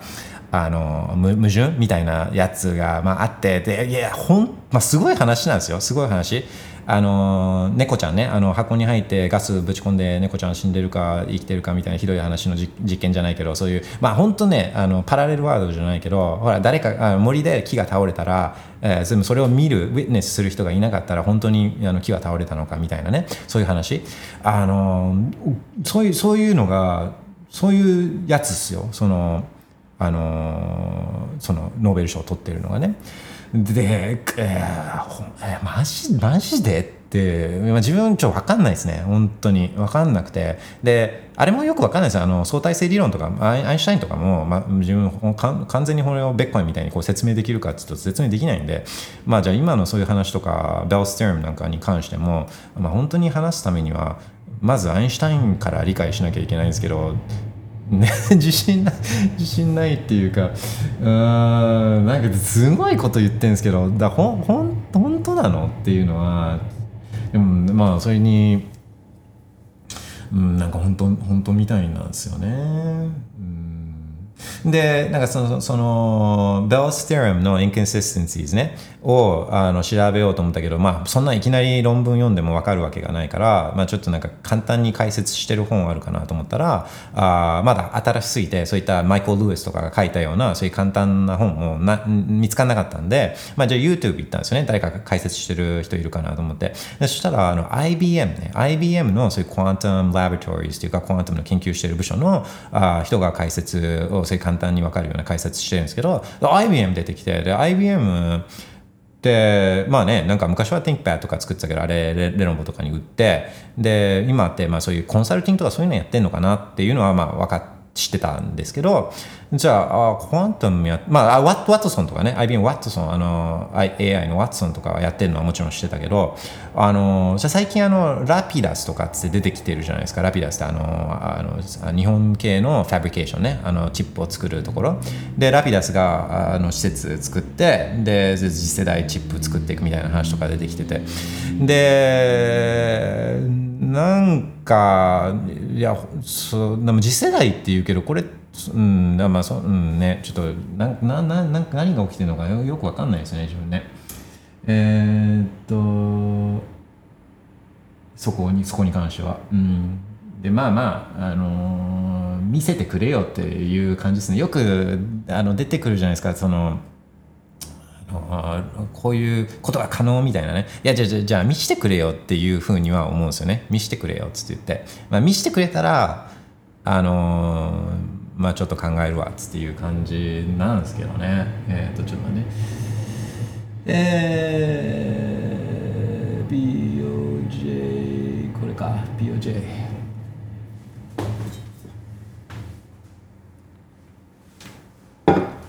まあでもすごいらしいですよ。あのまあ、普通の今のハイチップってあの、まあ、トラン結局はトランジスタっていうかあのオンオフスイッチが、まあ、あれがだから十百何十十何億個ついてて、まあ、一つのチップにですよ。一つのチップにああいう iPhone とかのあのナノあのあのバイオニックチップにはそれが何十億つって言ってこのチップあのあのスイッチがトランジスターがついててそれがオンオフ01とかで切り替わることによって、まあ、これがだからあのコンピューターっていうのはそういう仕組みですけど、まあ、それだからトランジスタじゃなくなるんですよね。このクアンタムになるとね。01じゃなくなるとかっつって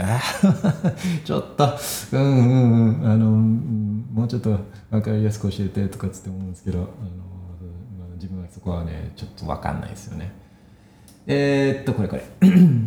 でも、えー、っとそれは分かんなくても DOJ のバランスシートは読めるんで、えー、それを取りに行きます。えー、今日は、うん、これいけるな。OK。あ、じゃあもう取れてるかな。もうロボット取りに行ってくれてるかもしれない。えー、BOJ、BOJ、BOJ バランスシート。BOJ バランスシート。あ、まだ取りに行ってないね。ちょっと取りに行こう。今日は4日か。4日だからこれをマイナス4とかにして。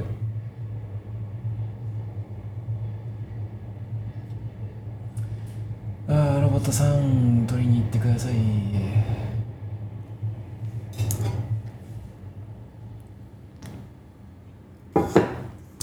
その間 notification をチェックします。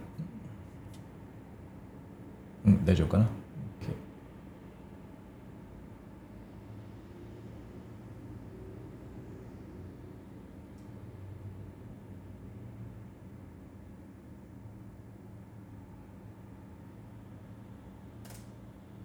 ？OK、ロボットさん。はい、ロボットさん、ありがとう。ロボットがバランスシートを取り入れてくれました。最高だな、マジで。OK。えー、で BOJ BOJ バランスシートね。BOJ バランスシート。何をね最近見てるかっていうと、まあ、結局自分は思ってるのはこの間の日銀会合で日銀決定会合で、まあ、明らかにこの日銀というか上田さん発信しているメッセージが明らかに変わったと思ってるんですよね。この間の会見見ててね。でリリースした文章はこれ変わってないんだけど前回12月とほぼ変わってないんだけど、えー、とその記者会見での内容がもう全然違った。で自分のこれは勝手な予想ですけどえ2月はあの日銀休みなんですね。家賃あの日銀決定会合ないんで2月飛ばして3月なんですよね。でそうすると,、えっとまずオフィシャルなリリースっていうのはこれはまあなんかもうほぼ一致してるけど、うんと、ここ会見の内容がこれ整合性がないんですよね。まあないっていうかちょっとずれてるんですよ。でそうすると、まあ、2月挟んで3月様子見した3月に、えー、今度はその記者会見の内容とあ整合する形のオフィシャルリリースを出して出せばそこでまたこの標則が取れるっていうかあのここでアラインするじゃないですか。インケンシステンシーがなくなってインケンシステンシーがなくなって、えー、実際のこの政策変更がまあできると。だから早くて自分は3月だと思ってですね。まあ、もちろん状況が変わらなければっていう話で、まあ、状況って例えばもうすごい大きい金融ショックみたいなのが、まあでも足音はちょいちょいちょい出てきて、この間、あの青空銀行の株価バーンって下がって、で、アメリカの不動産投資してたからみたいな話とか、まあなんかそういう世界的に大きな金融ショックとか、まあ、もちろん日本でねお膝元で何かこう金融ショックとか起きればもちろん状況は変わるんだけど、まあ、このままなんか何もないような感じが続けばあ3月とか4月とか、まあ、でも自分は結構4月って思ってる人多いかもしれないけど自分は3月だと思ってるんですね。えー、っていう理由をちょっと、まあ、いくつか実はあのそう思う節があるんであのそういう話をちょっとしたいなと思うんですけどえー、っとねまず BOJ でそれが、まあ、実際にあのアクションが BOJ のアクションがそれ行動を伴ってるのかっていうのをこういうバランスシートとかを見ることで、えーまあ、ちょっと裏取りじゃないけどそういうことをしたいんですよね。でそれを今ちょっとバランスシートアップデートして。まあね本当こんなことに自分の時間は使いたくないけれどもあのまあまあまあまあ楽しいか。楽しいか。オッケー、オッケー、オッケー。今、あ日銀バウンシーを、オッケー、オッケー、オッケー、オッケー、アップデートされました。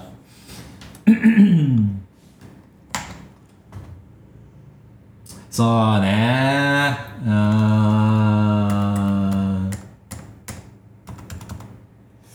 う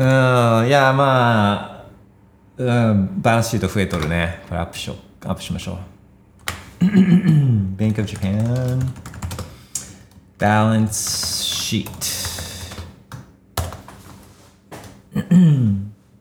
1月中ちょっと減ってたあのバランスシートもまあまた、えー増えてるんですよね。今756兆円総資産の。そのうち持ってる日本国債が597兆円。でまあそうだから国債が増えてバランシートも増えてるっていうそういう話ですけど。うーんまあねだから緩和的な状況は続けるとは言ってて言ってはいるけれどもまあじゃあ結局あんまりうんそうね。OKOK で、まあ、あの日銀ので面白い面白いのはですねえっ、とねこの金融政策決定会合における主な意見っていうのがリリースされてるんですね。1月31日にね。これ貼っときましょうか。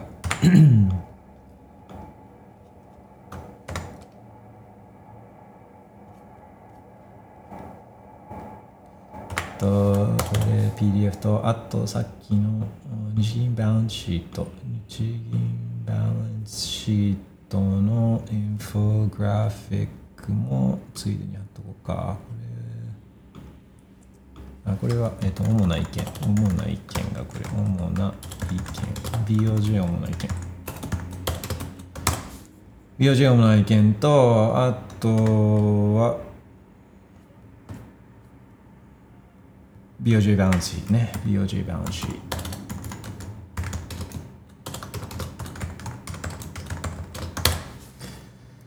で BOJ 主な意見。のこの PDF で自分が注目してるのはですねまあつまりいろいろあるんですけどうーんとね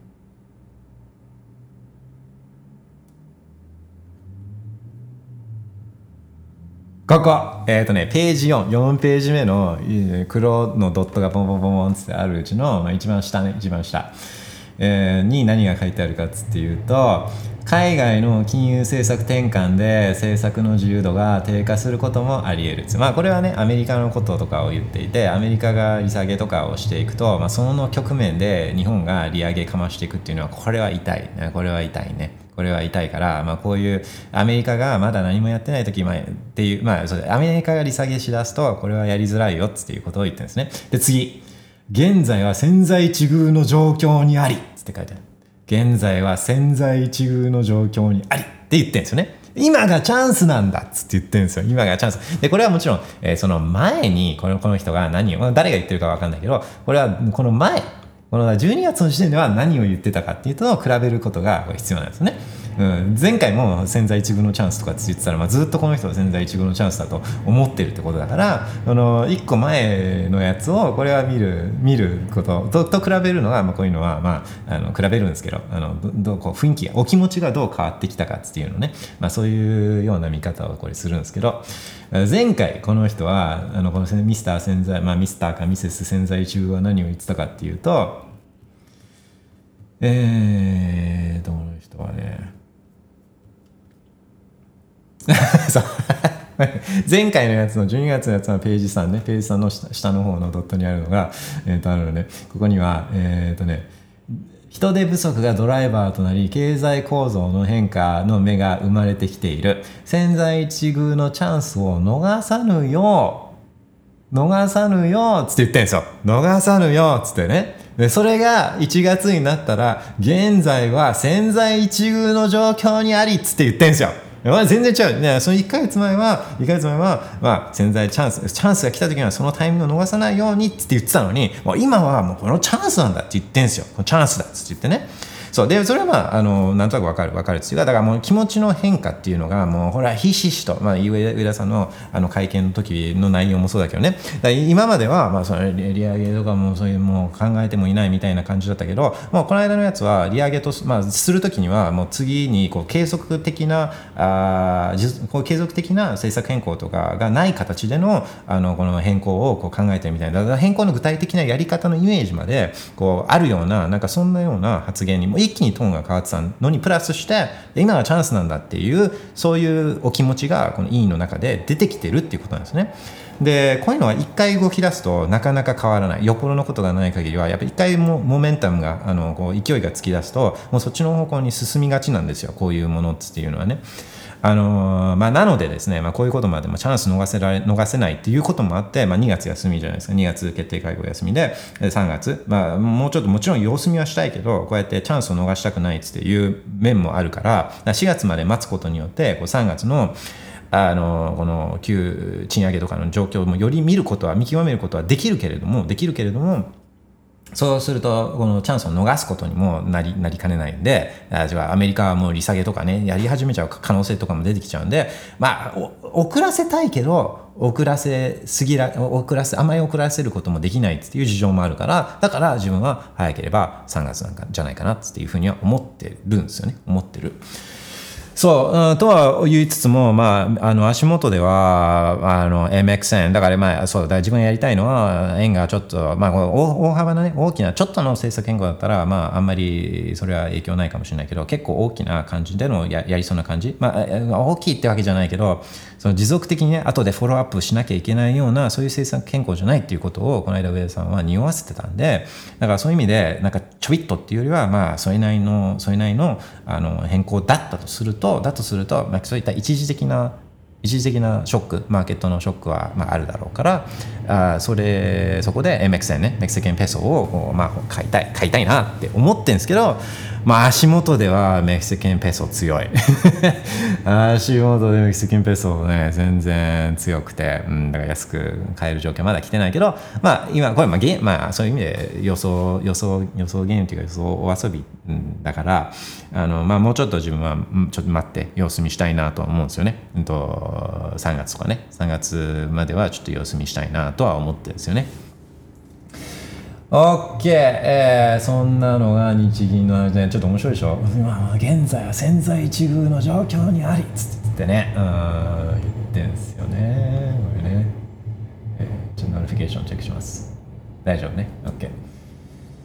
OK まあそんなとこっすかね。あの今日もマジいろんな話ができてあの行けなかったところもいっぱいあるな。うん昨日の